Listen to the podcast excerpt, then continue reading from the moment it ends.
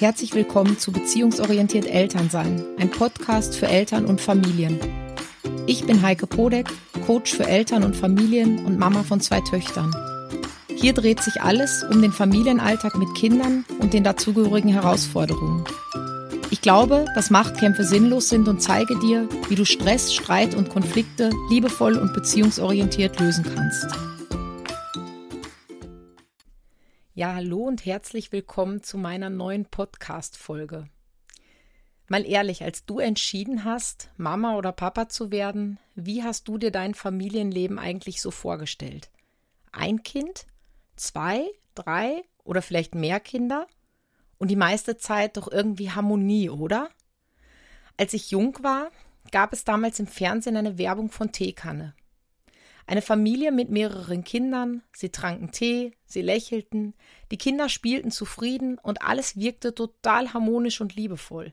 Ich kann mich erinnern, da ist auch noch zusätzlich so ein großer, netter Hund rumgelaufen und es wirkte wirklich ganz lieblich und harmonisch und nett. Und genau das ist es doch auch, was wir uns eigentlich tief im Innern für unsere Familie wünschen.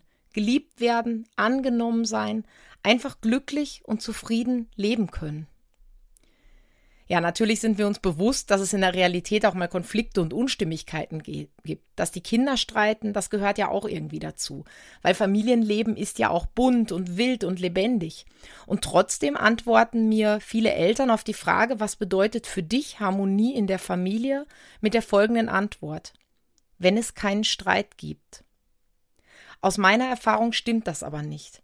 Denn da, wo viele Menschen mit unterschiedlichen Bedürfnissen zusammenwohnen, und das ist in einer Familie nun mal der Fall, kommt es unweigerlich zu Konflikten. Das heißt, Harmonie bedeutet keineswegs, diese Unterschiede irgendwie wegzubekommen, wegzumachen oder alles nach dem Willen des vielleicht Stärksten oder des Mächtigsten in der Familie zu machen, sondern Harmonie bedeutet vielmehr auf der Basis von Wertschätzung, sich auch mal kräftig und ordentlich zu streiten, sich aber vor allem ehrlich und authentisch auseinanderzusetzen. Das heißt, irgendwie eine für alle passende Lösung zu finden und sich dann auch wieder zu versöhnen, so dass es weder Sieger noch Verlierer gibt.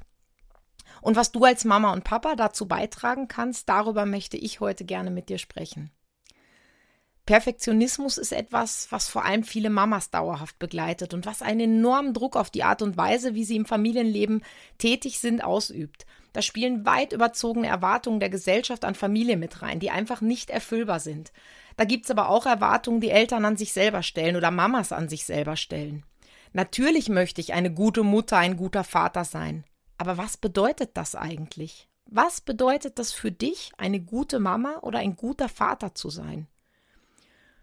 Gerade uns Frauen werden ständig überzogene Mutterbilder suggeriert, wie zum Beispiel die Vollzeit arbeitende Mutter, die allen vier Kindern gerecht wird, die immer top gestylt ist und auch noch ihren Haushalt super sauber hält.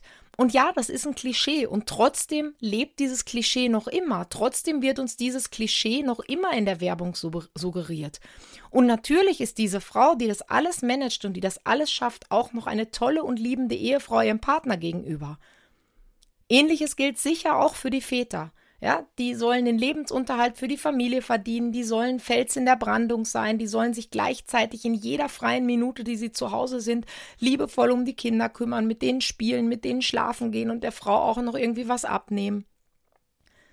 Ja, und unser Fehler ist eigentlich, dass wir uns diesen, diese Mutter oder diesen Vater, der uns da suggeriert wird, zum Vorbild nehmen.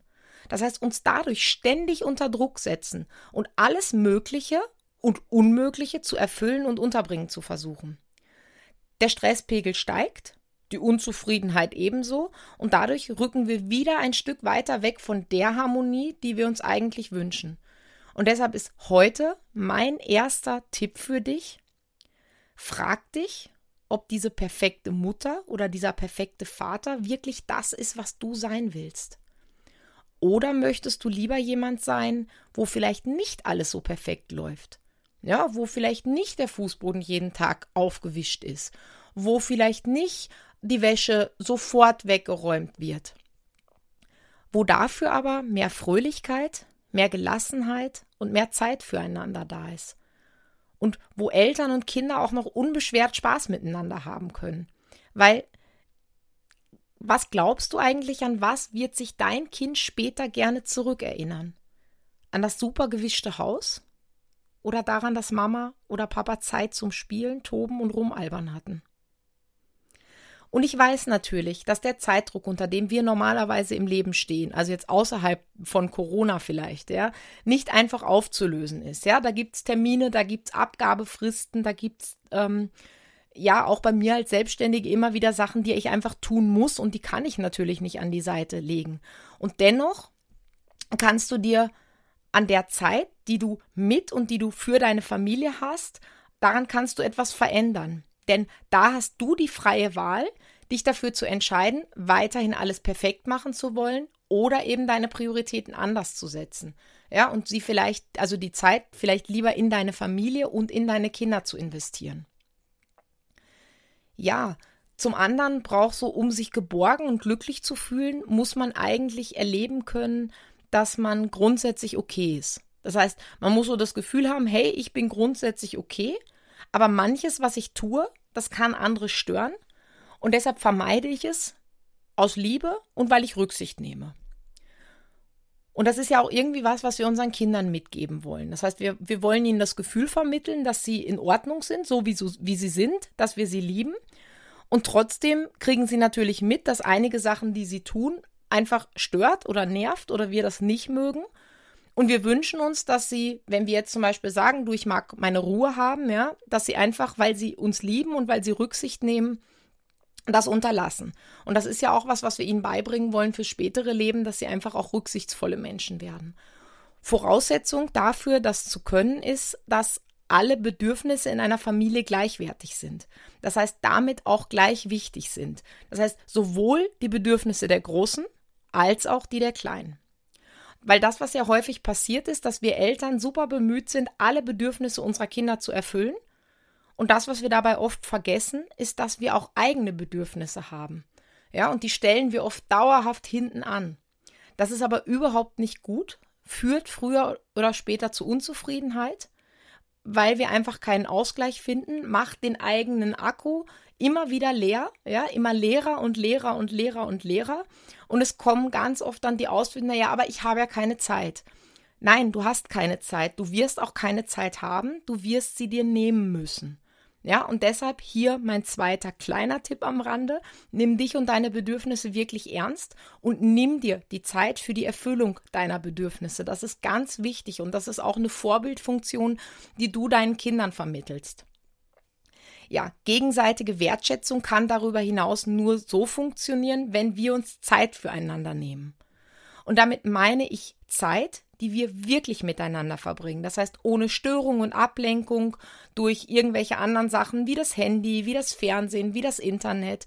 Wenn ihr rausschaut, also ich sehe ganz oft Mamas, die irgendwie ihren Kinderwagen schieben und währenddessen auf dem Handy rumspielen. Und ich finde das total okay. Ich finde es auch am Spielplatz okay, wenn eine Mama sich einfach diese zehn Minuten Pause, die sie hat, weil das Kind spielt, einfach nimmt und sich ihrem Handy widmet, weil das auch eine Zeit ist oder ein Bedürfnis ist, was sie sich für sich nimmt. Ja, das macht auch den Akku, lädt das auch wieder auf.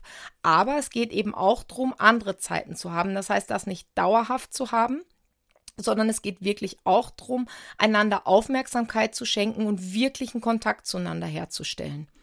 Und nur so kann ich nämlich letztendlich meinem Gegenüber zuhören und wissen, wie es meinem Kind, wie es meinem Partner geht, was mein Kind oder mein Partner denkt und sich wünscht.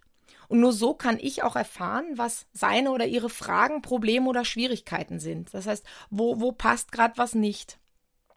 Das heißt, es geht darum zuzuhören, ohne eine Antwort parat haben zu müssen, ohne zu bewerten, sondern sich einfach wirklich ganz auf den anderen einzulassen.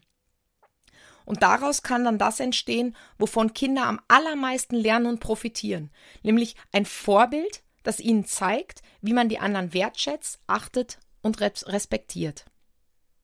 Deshalb der dritte ganz entscheidende Tipp heute, nimm dir wirklich Zeit dafür, dich ganz auf die Menschen, die du liebst, einzulassen, hinzuschauen und sie wahrzunehmen. Und ich weiß, dass das in der heutigen Zeit echt nicht so einfach ist, ja, weil dann piept's wieder, dann muss man noch irgendwie was machen, dann will man das eigentlich tun, dann will aber das Kind gerade nicht und dann mache ich wieder was anderes und dann ist das ganz schnell abgelöst, ja.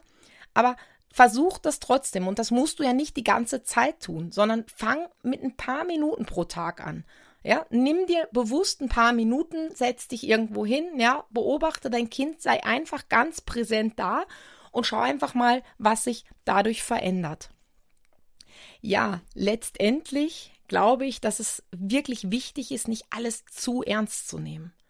Also oft habe ich so den Eindruck, wir Eltern, ja, und da schließe ich mich gar nicht aus, versuchen ganz verbissen unsere Ziele und To-Dos und Erziehungsvorstellungen umzusetzen und vergessen dabei total, unsere Kinder einfach zu genießen.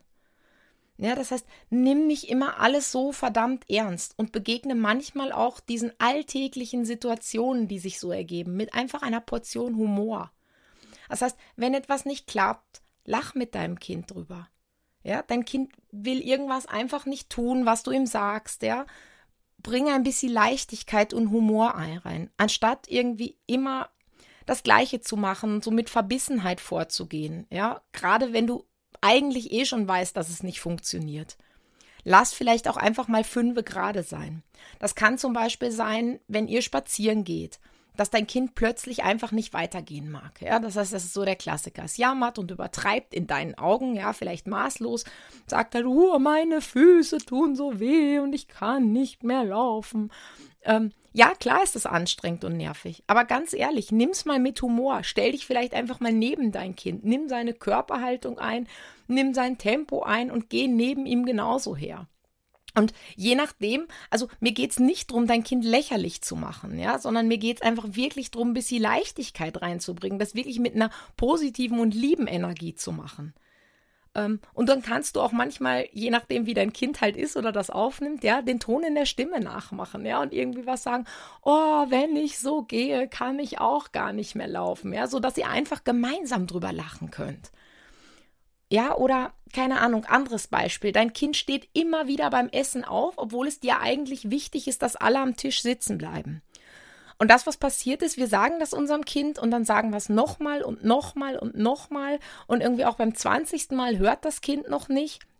Und dann machen wir es nochmal und am Ende ist es dann oft so, also ich, ich frage ja Eltern, die mit diesen Problemen zu mir kommen, immer wieder, ja, und sage dann, okay, und was passiert, wenn du das 20, wenn du das 30 Mal gemacht hast? Und dann kommt immer die gleiche Antwort. Entweder kommt, naja, das Kind weint und ich habe gewonnen, aber ich fühle mich nicht gut. Oder, naja, mein Kind gewinnt dann irgendwann und kriegt dann, was es will. Und genau darum geht's nicht. Es geht nämlich vorher schon darum, sich überhaupt nicht auf diesen Machtkampf einzulassen.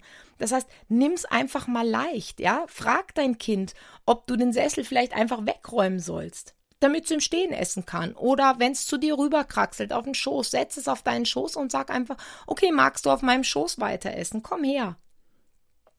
Also es geht nicht darum, es dir leicht oder bequem zu machen. Also ich, ich hoffe, du verstehst das, was ich meine.